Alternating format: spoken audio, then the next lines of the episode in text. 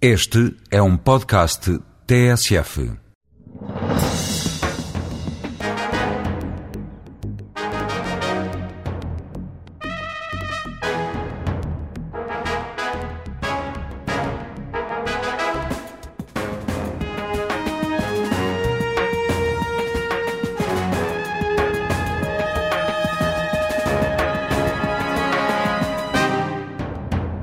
Pedro Santana Lopes, líder parlamentar do PSD, ex-líder do partido, ex-primeiro-ministro, na política tem mais vidas que um gato. É hoje convidado da TSF e do Diário de Notícias. Bom dia, Dr. Pedro Santana Lopes. Bom dia. Um dirigente do PS dizia recentemente que o PSD tinha dois líderes, mas não tinha liderança. Como é que comenta essa afirmação?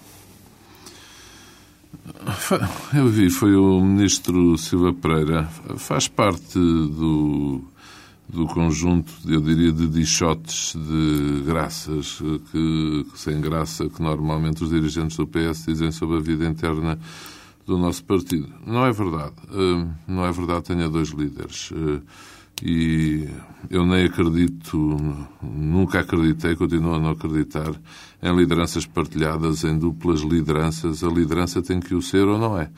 E, portanto, acho que quem está nas funções que eu exerço se deve remeter ao seu papel e deve respeitar o papel de quem lidera. Mas o principal eh, contributo para essa afirmação, obviamente, é, de, é, é, do líder, o líder do partido.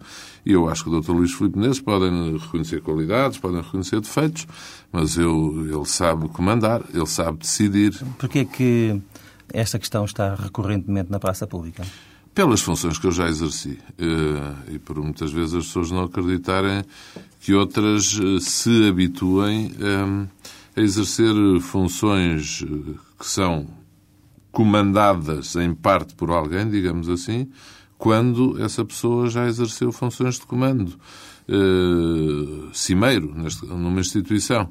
E por isso eu compreendo que por vezes se possa fazer essa leitura, que se possa admitir isso. Por exemplo, ainda esta semana, com vários uh, temas que estiveram na agenda política, uh, houve convergência no essencial entre o Dr. Luís Filipe Menezes e eu próprio.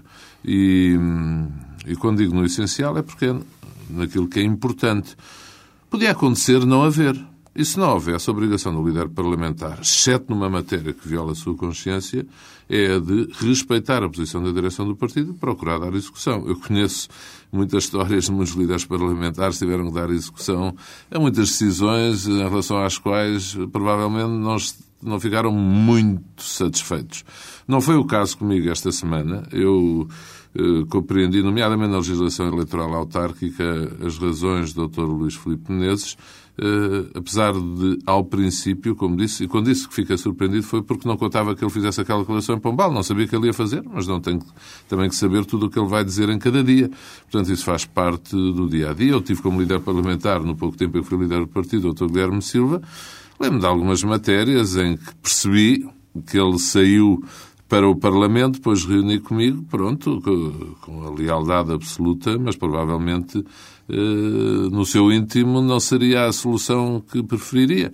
Em algumas matérias isso acontece a todos os líderes parlamentares. Agora, liderança dupla não há e eu não gostava nada de trabalhar com um líder que precisasse de mim para liderar o partido.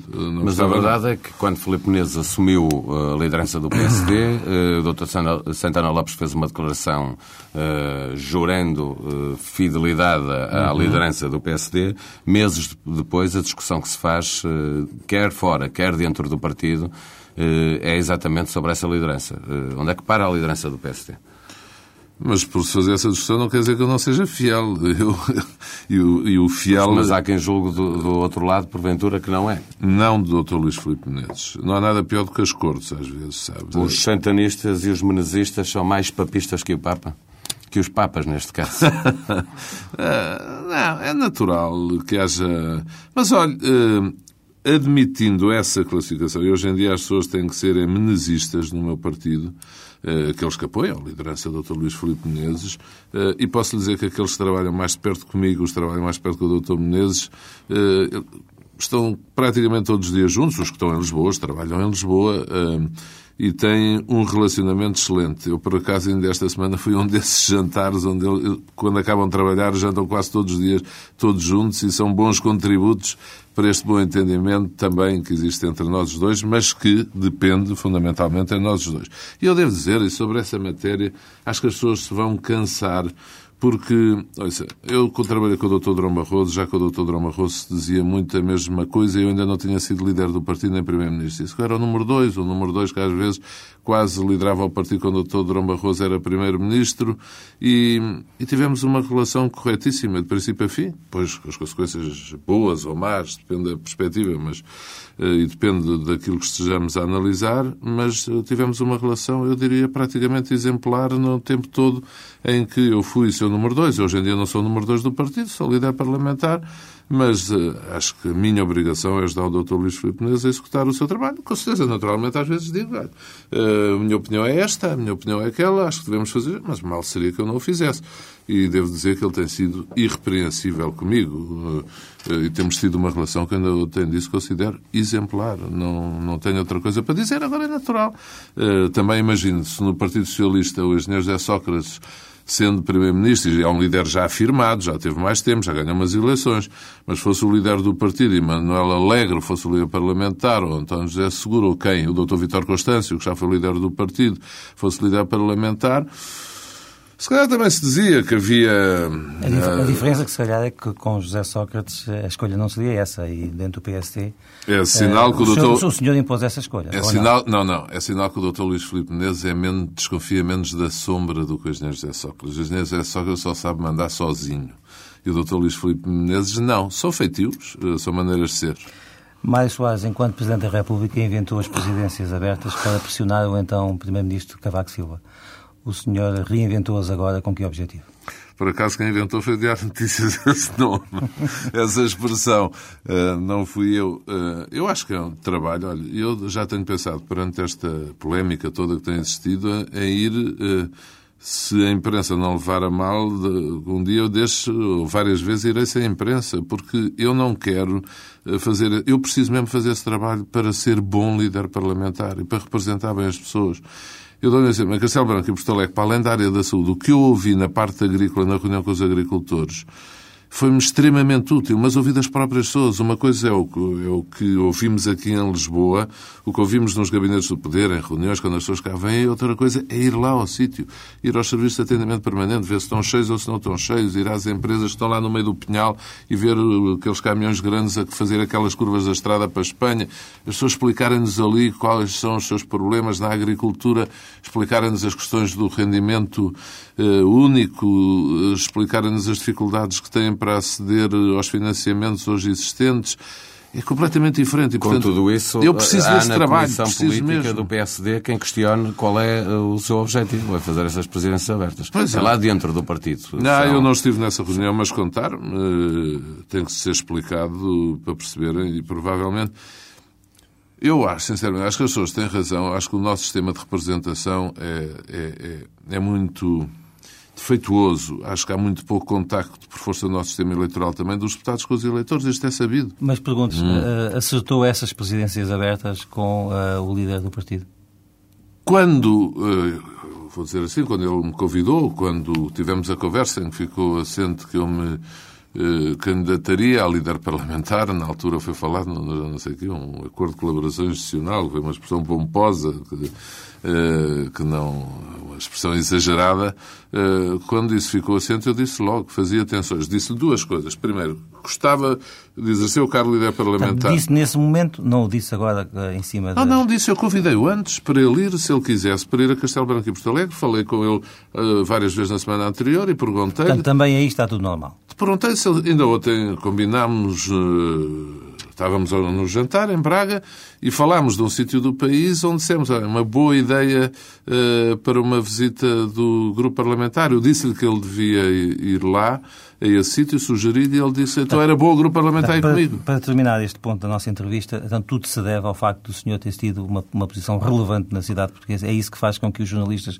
recorrentemente atirem para cima da mesa este assunto das da, da incomodidade que a sua figura Eu penso, comporta acho, para a que, liderança acho, que, acho que não são só os jornalistas, é a oposição também que o faz. Os jornalistas fazem para tentar, no cumprimento do seu trabalho, ver se de facto as coisas funcionam como deve ser, e a oposição procura explorar isso. Só que eu, sinceramente, eu se estivesse no lugar do Dr. Luís Filipe Menezes, teria a mesma opção que ele. E, portanto, puxar pelas pessoas têm, passa presunção, que podem ajudar, que têm experiência. Eu prefiro ter um, prefiro ter um líder parlamentar que fosse capaz, de facto, de debater os assuntos com o Primeiro-Ministro com experiência, com conhecimento, sem receio do, do enfrentar, do que ter um líder parlamentar menos habituado a essas Mas pelejas. explicado ao líder do partido que pretendia fazer estas presidências abertas, Sim. não esperava que ele, na comissão política em que foi questionada a intenção destas presidências abertas, ele próprio explicasse que sabia do que é que se passava. Eu que... não sei se ele explicou, não perguntei a ninguém se ele explicou a palavra não, não faço ideia se ele explicou. Eh, o que está claro entre nós é que o relacionamento entre nós é um relacionamento feito de contacto permanente. Mas para a opinião pública também é permanente a tensão que se vive entre liderança parlamentar e liderança de partido. Faz lembrar eh, o CDS de há pouco tempo, saído das posso, eleições. Posso-lhe contar um, só, posso-lhes contar um exemplo só para verem como essa tensão é de gargalhada, porque não existe. Na quarta-feira ou quinta-feira, já não sei o dia ao certo, combinámos ir almoçar. Hum, Eu fui ter com ele ao partido e eh, tínhamos combinado, a princípio, almoçar no partido. E eram duas da tarde já, eu tive que ir ao Grêmio Literário assinar uma série de papéis, um almoço onde não fui para ir almoçar com o Dr. Luís Filipe Menezes. É de uma associação que, que eu sou presidente honorífico, lá como é que se chama, da, da Assembleia Geral. E, e fui lá assinar os papéis, fui ter com o Dr. Luís Filipe Menezes e depois fomos almoçar ali ao pé do rio. Mas já fomos, eram duas ideias e havia um debate sobre arrendamento agendado por nós às três da tarde. Falava o Dr. Zé Luís Arnaud. E nós estávamos a almoçar eh, ao pé do rio, como disse, e, e falámos os dois. Eu disse, ele perguntou o que é que havia no Parlamento. Eu disse, "Epá, é melhor ir ouvir o, o Zé Luís Arnaud, senão... eh, pronto, vão dizer que eu não eu procuro estar sempre presente quando falam deputados do PSD. Com o Zé Luís Arnaud, por razões que eu compreendo, se eu não estivesse, lá vinha um, uma seminovela também. E então saímos e voltámos, ele para o partido, eu para a Assembleia. Portanto, almoçámos, combinámos encontrar outra vez às 5 e meia da tarde. Bem, sabe o que é que logo começou a correr na sede do partido e no Parlamento? Nos tínhamos incompatibilizado, no, foi num restaurante, o Piados Adimário, passa a publicidade, que o almoço tinha durado tão pouco tempo que tinha havido ruptura. Às cinco não fazíamos ideia nenhuma, às 5 e meia da tarde estávamos os dois na baixa eh, e fomos Então é- conversando. é- ainda há aí um trabalho a fazer no partido. Ai, há. Ai, sem dúvida nenhuma, naqueles corredores há, no partido, no Parlamento, é mais o Parlamento que o partido. Há um trabalho a fazer, ou seja, há- é dar mais trabalho às pessoas para terem menos tempo para inventarem essas Há muitas, interpretações. há muitas famílias do PSD eh, nos corredores do Parlamento. Muita gente, cada um a puxar para, para seu lado. Eu tenho procurado no grupo parlamentar, puxem, vais para o mesmo lado, mas estão hábitos de muitos tempos de instabilidade instalados em que as pessoas, de facto, ainda disse esta semana no grupo parlamentar, porquê é que não se consome mais tempo a criticar o que se passa no governo e no Partido Socialista do que esta eh, agitação sempre à procura de saber se o outro decidiu fazer eh, isto, se o outro decidiu fazer aquilo, e depois comecei a enumerar tudo o que é do Partido Socialista. Tinha, estava-se há uma hora a falar de questões internas da vida do partido. Ou se, se tinha decidido a auditoria, se não tinha decidido a auditoria, ou se tinha feito isto, ou não tinha feito aquilo. Está a ver? Coisas, são, são maus hábitos instalados e eu tenho procurado dar o exemplo, chamando pessoas de várias, eh, e com o- o- a caução do Dr. Luís Filipe Menezes. Ele convidou para a sua direção várias pessoas que apoiaram o Dr. Marcos Mendes. Eh, Eu tenho procurado fazer o mesmo no grupo parlamentar. Portanto, vamos ver se conseguimos. Agora, a história do PSD é, é sempre assim. Exceto Em- quando chega ao poder. Em consonância com aquilo E mesmo aí, em consonância com aquilo que, que está a dizer, a verdade é que eh, os portugueses têm a percepção de que hoje a, oposição ao governo se faz eh, sobretudo à esquerda. Manuel Alegre, movimento sindical, associações cívicas, como, como a última intervenção da SETES. Eu pergunto-lhe onde é que está o PSD neste quadro de oposição ao governo? Tornou-se eh, irrelevante ou tem dificuldade em lidar com um governo pragmático que eh, se instalou no- nos campos que eram normais eh, do centro e do centro-direita? olha, eu não. Eu compreendo isso que se se diz às vezes. Agora, deixa-me dar um ou dois exemplos. Política de saúde. Fomos muito nós que começámos essa constatação. Antes do deputado Manuel Adalec fazer uma declaração sobre a política de saúde, o Dr. Luís Filipe Neves esteve na Anadia nas urgências Então- a marcar a nossa então, posição. Então ainda pior, ou seja, Manuel Alegre conseguiu ter mais força na sua declaração que o líder do PSD. Eu, por um lado, é natural, ou seja, quando dentro do próprio partido costuma-se dizer que eu caí das funções que exercia, passa a expressão, muito por dentro do meu partido.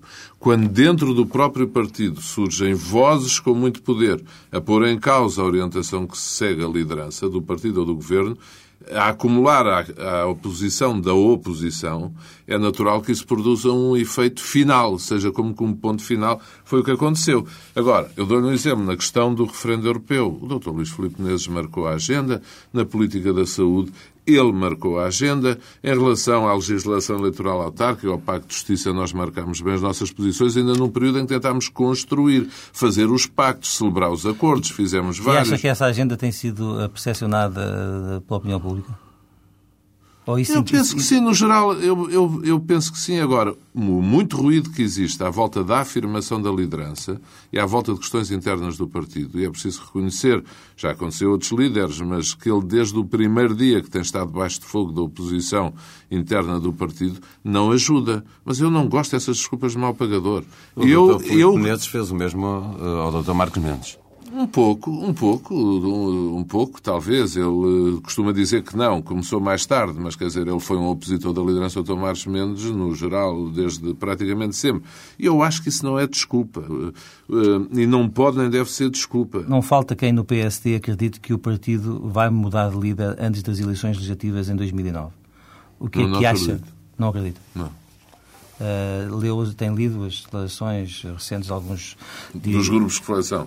Dos grupos de reflexão, de, de, de, de, de dirigentes de ser partidários. é natural que eles queiram dirigentes partidários, Rui Rio, por exemplo, eh, ultimamente tem elogiado bastante o Primeiro-Ministro. eh, Eu vou dizer, o Dr. Rui Rio elogiou o Primeiro-Ministro numa matéria em que eu subscrevo completamente o elogio. portanto, não vê ali nada. de- Sabe qual foi? Das polícias municipais. Com Durão Barroso e comigo próprio, eu, no pouco tempo que tive, mas eu fiz várias reuniões com o Durão Barroso, com o Ministro da Administração Interna de então, tentando resolver a questão das, do reforço das polícias municipais em Lisboa e no Porto, e não conseguimos. Mas podia ter ficado calado. Portanto, o facto de ter falado tem uma leitura política acho, ou não? Acho que fica bem. Lá está. bem. Eu disse há pouco, é preciso sabermos reconhecer quando o Governo decide bem. E resolver, eu acho que aí há uma força grande de António Costa, devo dizer, do atual Presidente da Câmara. E acho que fica bem reconhecer quando um problema muito importante, que é muito importante para Lisboa e para o Porto, é resolvido. E, de facto, houve coisas que o Governo Durão Barroso, o meu poucas, pelo pouco tempo teve também, conseguiu resolver. Houve outras que não conseguiu. José Sócrates conseguiu resolver essa. Eu acho que deve ficar a seu crédito. Eh, A propósito do caso Somag ainda, eh, olhando para a vida interna do PSD, eh, Filipe Menezes afirmou que o seu PSD, seu de Filipe Menezes, não tinha eh, nada a ver com o que se tinha passado com o caso Somag. O senhor já foi líder do partido, revê-se nesta frase do atual líder. Se eu, me- se eu me revejo, não, tenho que me rever. A frase é do Dr. Luís Filipe Menezes, eu não tenho que me rever. O que ele quis dizer foi que eh, essa situação não tem a ver com o seu tempo de liderança e, que, e, que era não se evidente, deve, não é? e que não se deve repetir. Pois, eh, Há aqui uma suspeição lançada sobre a liderança de Dom Barroso, que é o ex-presidente da Comissão não, Europeia. não, não, não foi essa a intenção do Dr. Luís Filipe Menezes. Eu li as consequências que teve essa frase, não vou comentar, nem vou contribuir para essas consequências. Entendo que, e parte do princípio que o Dr. Luís Filipe Menezes eh, tem confiança eh, nas pessoas que exerceram funções anteriormente. E Mas Essa matéria- essa- isso, não há dúvidas gerou-se, nenhumas, gerou-se. eh, na- nas pessoas que, certeza. que são ainda consideradas barrosistas dentro do PSD. Com certeza, mas olha, eu fui número 2 de Durão Barroso e não me considero atingido, sabe? Nessas coisas acho que quem tem a consciência tranquila deve. O Dr. Luís Menezes disse isso, está bem. Quem é o número 2 do partido neste momento? Não sei. Acho que está dividido o papel por várias entidades. Não sei, acho que não há número dois. Acho que o Dr. Rui Gomes da Silva hoje em dia tem um papel importante junto ao Dr. Luís Filipe Menezes, o Dr. Marco António, eh, que é seu colaborador na Câmara de Gaia também, o Secretário-Geral também, Ribal Esteves, eh, o Engenheiro Ângelo Correia também, eh, Presidente da Mesa de Congresso. Portanto, está tudo execo e até o décimo lugar, mais ou menos. Eu acho que sim. Acho e que o sim, líder parlamentar está onde? Nestes segundos lugares, qual é o, o seu? O líder parlamentar está, não sei, está, está em décimo primeiro. Para aí.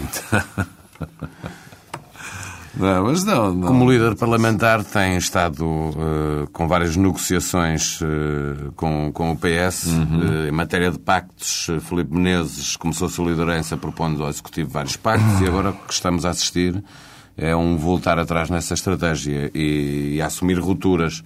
É melhor assim? Fica marcada a diferença entre o PS e o PSD? Não, é uma questão de tempo de conclusões. No mapa judiciário, eu tinha dito exatamente ao Diário Notícias na semana anterior depois da reunião que o Dr. Gomes da Silva, o Dr. Montenegro e o Dr. Negrão tiveram com o Ministro da Justiça, considerava praticamente impossível o acordo. Aquilo não é um mapa, é um projeto de mapa. É baixar 230 comarcas para 35, é deixar para o futuro ao Governo eh, a possibilidade de fixar discricionariamente a divisão das circunscrições, a divisão dos juízes, fixá-los, onde é que fica cada tribunal, o Tribunal de Trabalho, de Família, para onde é que se distribui. Mas havia um, é impossível havia um dar acordo havia um entendimento anterior. Proposta dessa. Sobre? Sobre essas matérias. Não. não. Sobre as matérias do Pacto de Justiça estão executadas de 11, 8. E, portanto, falta o mapa judiciário, falta o estatuto remuneratório dos juízes e magistrados, eh, falta muito pouco. Neste mapa judiciário. Chegou a é considerar que a proposta do mapa judiciário era corajosa por parte do governo. Ah, mas eu acho que é corajosa. Então o que é que agora o fez mudar de Mas ideias? uh, Porque é o não- ser corajoso, não eu acho que o Primeiro-Ministro já o disse várias vezes em entrevista, é corajoso. Ele toma decisões corajosas. Eu discordo é da orientação de muitas das decisões deles. Lá está. Se eu negar a evidência de que este Primeiro-Ministro tem capacidade de decidir, que é algo que eu aprecio, eu acho que estou a ser de uma injustiça sem nome. Acho que ele tem óbvia capacidade de decidir. O que eu discordo, e acho que isso é muito bom em democracia, eh, poder-se escolher. Eu gosto muito de ter um Primeiro-Ministro que decide. Tenho medo das consequências das decisões dele para o país, principalmente algumas decisões. Outras não tenho medo, acho que foram boas. Mas. eh, Nessa matéria do mapa judiciário, acho que era uma proposta que vinha na linha da tal política de encerramento. Ontem alguém em Braga dizia, ele é um pouco como que o exterminador. A política dele é exterminar esses bens e equipamentos de todo o país e centralizar. Eu assisti um pouco, sabe? Quando cheguei à Figueira da Foz, eu tinha um pouco este sistema implantado de política de fomento, que é acabar com as várias comunidades, as aldeias, pescatórias e outras, vir tudo para a cidade. É uma visão de política de fomento. Não é, um, não é uma heresia. Há teóricos e práticos que sustentam, por causa do custo das infraestruturas, levar o metro quadrado de saneamento, de água às populações restantes tem custos acrescidos. Há quem defenda essa concentração nas urbes. Que é aquilo que este governo está a fazer. Eu não defendo essa política. Acho que os custos dessa concentração, do abandono do território da desertificação, eh, custos a médio prazo e longo prazo, e mesmo no crescimento da economia, são muito maiores do que o mero neste custo caso analítico do mapa judiciário, O mapa judiciário é nessa linha. está a dizer, Não se mas vai se o não se PSD não concorda... É, Como está, é absolutamente impossível. Nós Qual vamos é entregar ao Partido o PSD Socialista... propõe. O PSD é líder da oposição, o principal Nós- partido da oposição. É. Não deve propor uma alternativa, eh, Deve. eh, fazer uma proposta? Deve, a não ser quando a, propo- a não ser quando a orientação de uma proposta, mesmo sendo corajosa, tem uma tem uma linha em relação à qual é impossível o entendimento. Quer dizer, se orienta... Desculpe dizer assim, mas não é uma, uma desculpa fraca. Eh, Não, Não, era preferível não. que o PSD dissesse não. queremos esta orientação, queremos esta e para esta orientação Mas nós é... dissemos ao Ministro as nossas objeções. E eu disse ao líder parlamentar do PS anteontem, nós iremos pôr por escrito hum, aquele que é o nosso entendimento, o caminho alternativo que devia ser seguido, na linha daquilo que está a dizer. Agora, não somos cínicos para deixar de dizer ao Partido Socialista que discordamos in limine das suas propostas. Não o dissemos na Lei de Segurança Interna, não o dissemos na Lei de é Organização e Investigação Criminal. Interna? Como é que está? Ainda não entrou no andamos- Parlamento. Ainda não entrou. Não, não Temos entrou, andado em negociações.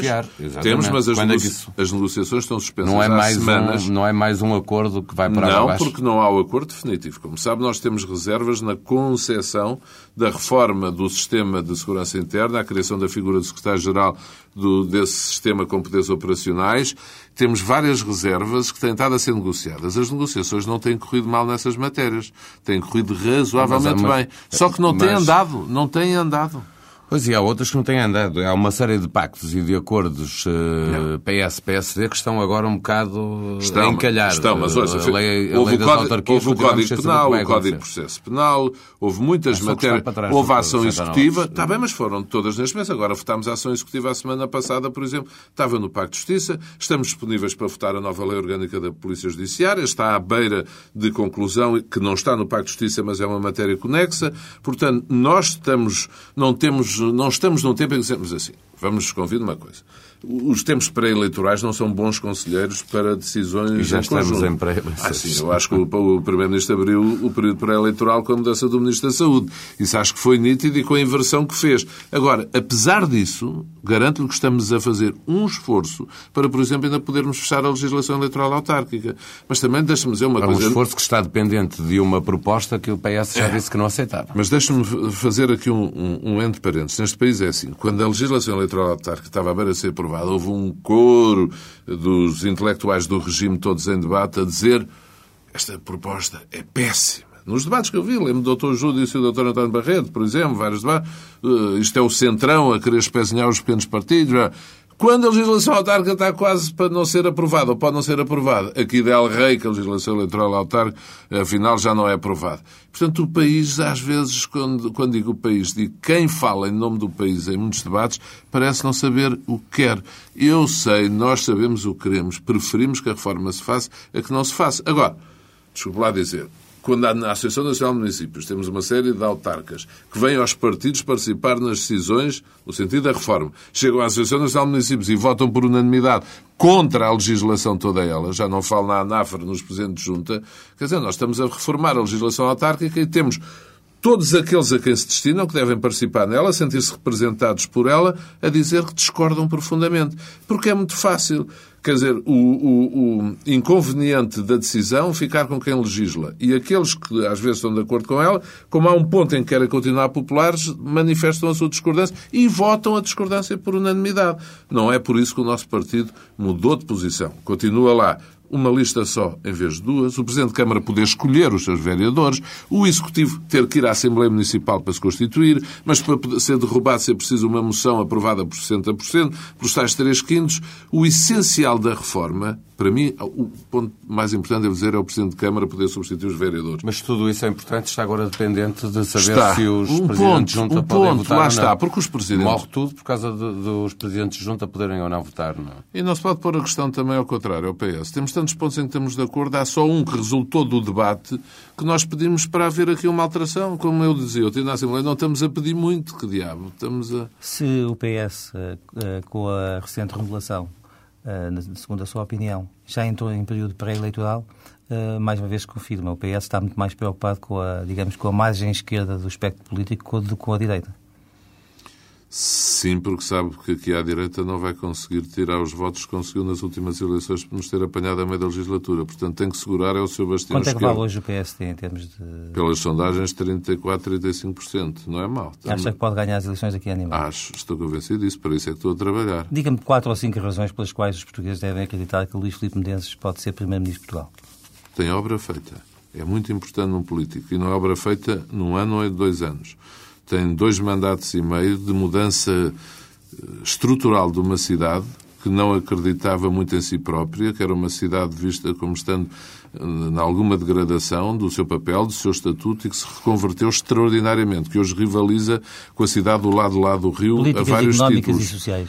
Políticas económicas e sociais, nós não temos o programa de governo todo pronto. Mas, por exemplo, nas políticas sociais, ele disse, e acho que é uma medida de elementar bom senso, dizer a racionalização do Serviço Nacional de Saúde não pode ser feita à custa do fecho de equipamentos sem se testar alternativas. E teve a coragem de dizer, é isso que eu acho que caracteriza um líder, eu admito que fechem, ele disse na dia à frente das populações, eu gostei de ouvir, eu admito que tenha que fechar. Mas só deve fechar depois das pessoas saberem como é que funciona a alternativa. Na política económica, é um líder da oposição teve coragem de dizer não devem baixar os impostos. Agora, a situação do país não o consente. Foi criticado por isso. Teve a coragem de dizer não ao referendo europeu. Quando é mais popular dizer na oposição, nomeadamente, vamos fazer o referendo. Diz-se dele muito, ah, muda de posição, é volátil nas suas posições. Por amor de Deus, no tempo de hoje, com a vertigem dos tempos, todos os líderes, grandes líderes, falam têm que auscultar constantemente o sentido da necessidade de manter a posição ou não. José Sócrates mudou agora no aeroporto, mudou na terceira travessia do Tejo, mudou de política de saúde. Quer dizer, e as pessoas dizem, é humano, eh, mostrou bom senso, mostrou que é um político muito hábil. Por amor de Deus, Também mas quando mudam... Contrário. Diga? Também dizem o contrário, que, que está a recuar, que está a Mas há uns que dizem mais um tom, há outros que quem dizem mais outro. E eu acho que deve ser justo nesta medida. Não se deve mudar demais, mas um líder também não pode ser autista. Eu acho que o Luís Filipe Menezes tem características, tem qualidades para poder ser um bom Primeiro-Ministro. Precisa de mais tempo. Com certeza todos precisamos, no exercício das nossas funções, quanto mais tempo melhor para as podermos desempenhar de forma mais capaz. As suas relações políticas com o atual Primeiro-Ministro vêem-se 15 em 15 dias na, na televisão. são agora. boas, São boas. E pessoalmente, pessoalmente, como é que estão? Não existe. Por, por, eh, vários, Olha, porque motivos, lamenta- por, por vários motivos. por- Porque, lamentavelmente, devo dizer, tenho muita pena disso. O Primeiro-Ministro acredita, o Primeiro-Ministro não gosta, não gostou da campanha que foi feita em 2005, acredita que nós estivemos na origem de boatos inacreditáveis que surgiram sobre a sua pessoa. E não esteve, claro. Não, esses boatos surgiram, se as pessoas lerem a imprensa da época, se a virem, alguma imprensa muito restrita, e se lembrarem bem na altura da disputa da liderança pelo Congresso, pelo, no Congresso do PS, em 2004, quando eu exercia as funções de Primeiro-Ministro, vários desses boatos e ataques à, à pessoa de José Sócrates surgiram nessa altura. E, portanto, houve temas que eu tive que pôr na agenda política nessa altura. Estava na agenda política em Espanha. Houve cartaz, o Primeiro-Ministro não gostou, por exemplo, nós tivéssemos posto um cartaz a perguntar sabe quem ele é? Mas José Sócrates, como se podia ter posto Cavaco Silva quase quando ele chegou ao poder. As pessoas hoje em dia, José Sócrates eh, tinha um percurso pessoal, eh, profissional, mesmo político, desconhecido. Os líderes que chegam de repente, ele teve uma ascensão muito fulgurante, acontece-lhes isso. O Primeiro-Ministro, ele disse-me a mim, considerou... era. Sabiam que ele tinha sido Ministro do Ambiente, a com incineração tornou conhecido todo o país. Isso, isso. Agora, para dirigir os destinos do país, não compara o grau de conhecimento nas coisas boas e más, como todos nós que as pessoas tinham do outro candidato a primeiro-ministro que era eu, do seu percurso de vida, com o percurso de vida de José Sócrates. E o que nós quisemos perguntar às pessoas foi, sabe quem ele é? Concorda com o sentido das decisões dele, com as características, com a sua maneira de ser? Sobre coisa que ressaltámos naquela altura foi a sua teimosia, a sua obstinação. A mim foi uma altura de boatos inacreditáveis sobre ele e sobre mim. Eu só, alguns deles eu só os conheci O depois não abandonar acha- funções. não acha, não acha que em nenhum eh, momento tenha contribuído para os boatos dessa altura? Ouça, nunca o quis fazer. Eu houve... eh, Nem quando falou da palavra colos. Não, eu estava-me a lembrar dessa palavra. Eu não quis. Eu compreendo que as pessoas não acreditem, mas não posso fazer nada. Eu tinha o que eu disse foi ele hoje em dia está a ser ele tem outros colos, está a ser levado ao colo. Porque eu acho que José Sócrates, e eu reconheço, tinha estava quase a ser aclamado. Apesar, enfim, teve maioria absoluta, mas acho que, apesar de tudo, segurámos os mínimos de votação que têm que ser assegurados pelo PSD. Mas José Sócrates, com certeza, eu sentia ou sabia, estava, nem queria fazer debates nem nada, estava a ir direto E- para o lugar de Primeiro-Ministro. e- E foi isso que eu quis. Cada coisa que eu dizia naquela altura, por causa dos boatos que existiam, era vista como tendo segundo sentido. E há pouco tempo, no Parlamento, eh, questionou sobre, Ah, sobre as notícias isso, ah, mas isso sem da- dúvida nenhuma. É a minha obrigação. Não peço é desculpa como pede quem o entrevista. Eu pus-lhe a pergunta que entendi que era meu dever. E vou dizer assim. Eu já tinha pensado pôr a pergunta. Naquele dia surgiu uma notícia sobre a minha atividade profissional, que alguns disseram, que seria talvez para ver se eu me condicionava. Eu disse a mim próprio, era o que faltava eu não pôr a pergunta por poder ouvir qualquer tipo de resposta. Nunca mais ficaria de bem comigo E o próprio. que achou da, da, da reação dele? Achei uma reação facial muito exagerada. Acho que o Primeiro-Ministro convive muito mal com com essa crítica, com essas notícias, ele convive muito mal com isso, como é público e manifesto. Agora, tem que se habituar. Há obrigação de lhe pôr essa pergunta. Eu vou dizer uma coisa. Eu quero partir do princípio que o que ele disse é inteiramente verdade. E o que ele disse foi registro e respeito a sua resposta. Isso o dizer. tempo corre, temos muito pouco tempo, mas valia a pena fazer aqui uma avaliação do governo de José Sócrates, tendo em conta que dizia nos primeiros tempos de, do, do governo quando ainda o Executivo ainda tinha, estava com um grande estado de graça, eh, dizia que algumas das principais reformas que estava o Governo a apresentar eram eh, iguais às que tinha defendido quando foi Primeiro-Ministro. Acha, admite que este é um Governo reformista e ainda pensa o mesmo que pensava quando, quando dizia isto nesta, naquela altura? Uh, algumas reformas, uh, por exemplo, na área da justiça, uh, não ponha isso em questão. Eu, como Primeiro-Ministro, como Ministro da Guiá Branco, foi das primeiras posições que assumimos, foi propor a oposição ao Pacto de Justiça. E, por exemplo, nessa área, eu penso que o Governo foi corajoso, como noutras áreas o foi. Começou foi a enverdar por uma política de sacrifício dos mais pobres em várias áreas e de exagero. Na... Eu, por exemplo, discordei do aumento do IVA. Acho que é uma medida errada, nunca o faria como Primeiro-Ministro. Hum, acho que não faz sentido. É uma receita fiscal muito fácil, mas com efeitos devastadores na economia mas foi um, um, governo ao qual eu, e é um governo ao qual eu reconheço essa capacidade. Enverdou foi por um caminho de cortar, de diminuir, de reduzir onde não se deve, e principalmente nos sítios mais eh, expostos, mais débeis, mais frágeis na política da reforma da administração pública, onde é precisa ousadia, coragem e determinação, acho que sobrou muito Mas cedo. Há, há ousadia nas reformas da saúde e da educação, por exemplo, em relação aos professores, ah, Eu referia-me também à educação. Eh, nessa altura, peço desculpa, agora não estava a mencionar, acho que a Ministra da Educação tomou várias medidas corajosas, tomou várias, por exemplo, o, o, a estabilização da colocação dos docentes. É, é, preciso coragem para o concretizar, é preciso capacidade para o concretizar, eu, era um, algo que eu queria fazer, ela conseguiu fazê-lo. A avaliação dos professores é um princípio em si salutar e, portanto, o pôr eh, alguma ordem nas escolas e favorecer um alargamento do horário escolar, eu penso que é corajoso. Acho que a Ministra da Educação errou no Estatuto do Aluno uh, e na questão das faltas do aluno, errou nesta questão do ensino especial, mas eu reconheço coragem. E a avaliação dos professores? Acho que ela uh, uh, foi obstinada em querer que começasse a ser aplicada a meio do ano letivo. Acho que houve aqui uma falta de prudência, falta de organização. Mas em termos conceptuais está de acordo? No geral estou, no geral estou. Falou há pouco do, do aumento de impostos. Uh, essa... Não faz sentido é avaliar os professores e depois não avaliar os alunos. É que um filho meu tapou a português e chegou a casa e disse: meu pai, não faz mal, que a diretora da turma disse-me que agora já não chumbamos com as faltas.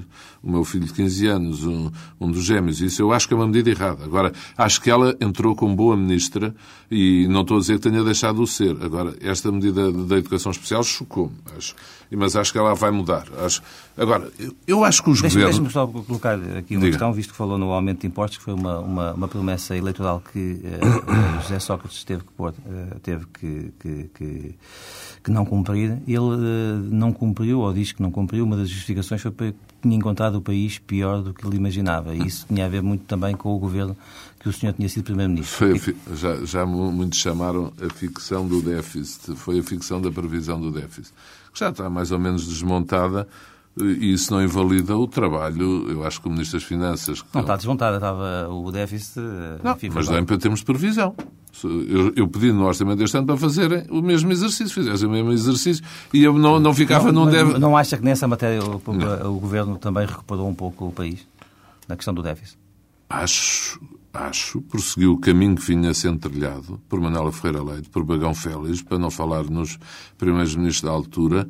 Ninguém nega a Manuela Ferreira Leite esse mérito, ninguém nega, pensou também, Bagão Félix nessa, altura, nessa altura os resultados eram conseguidos à base de receitas extraordinárias. E neste também, a conta dos impostos, são receitas extraordinárias economicamente nefastas.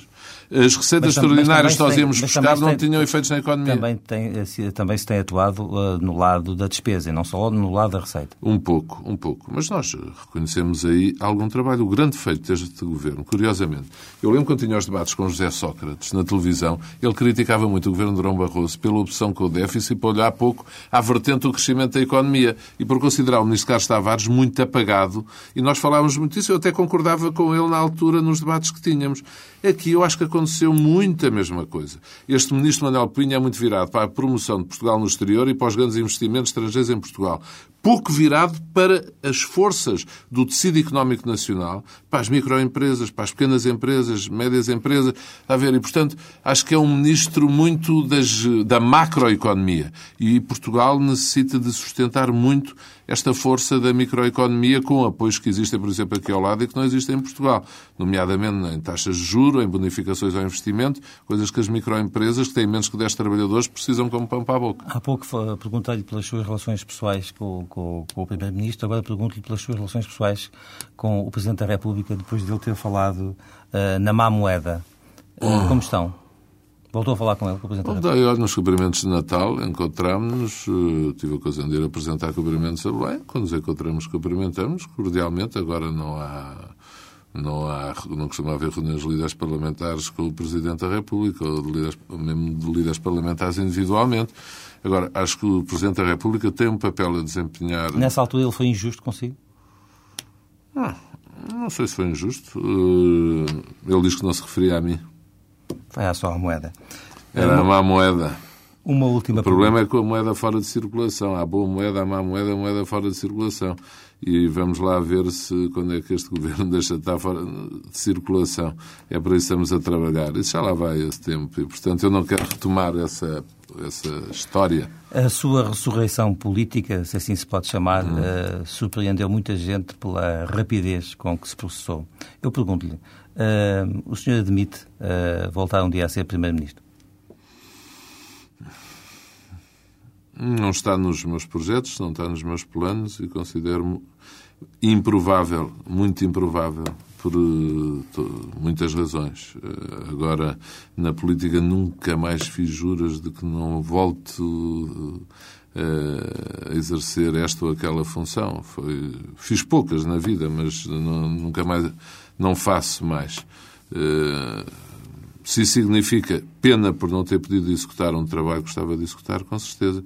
Isso acontece hum, com todos nós, nos lugares por onde passamos e de onde saímos mais cedo do que gostaríamos. Agora, não estou a trabalhar para isso, nem estou a trabalhar por causa disso.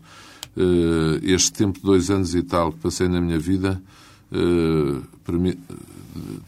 eu diria de interregno da atividade política, de política ativa, permitiu-me tirar as devidas lições do que aconteceu comigo, do que vivi até hoje na vida e na política. E, portanto, estou bem, sinto-me bem nessa atividade de líder parlamentar, permite manter alguma atividade privada, não incompatível eticamente nem legalmente, embora muito pouca, o tempo é muito pouco, e permite não me considerar obrigado a estar impedido de estar na política a tempo inteiro. Portanto, faz-me bem hoje em dia este equilíbrio depois de 50 anos e, portanto, não tenho nenhuma eh, vontade de ocupar um lugar que obriga dedicação exclusiva. Portanto, todas as possibilidades estão abertas no seu futuro político? Com graças a Deus, se Deus quiser. Mas tenho hoje em dia um ambiente familiar, os meus filhos, tudo que me puxa muito mais para longe do que para perto da vida política ativa. E, e, pronto, quando andamos em turbilhão na vida política, talvez não demos o devido valor a outras coisas tão ou mais importantes na vida. E eu, hoje em dia, dou, dou muita importância. Eh, porque os filhos crescem muito depressa, sabe? Muito depressa. E, portanto, o meu filho mais velho já tem 27 e isto passa muito depressa. E de repente olhamos e à noite, ao fim de semana, eles já querem sair, já não estamos nós, já estamos nós com a idade de quem fica em casa e de quem não sai. Ao contrário do que aconteceu há muito tempo. E isso é que é o mais importante na vida. Doutor Santana Lopes, bom dia, muito obrigado bom dia também, obrigado pelo vosso convite. E ao Diário Obrigado.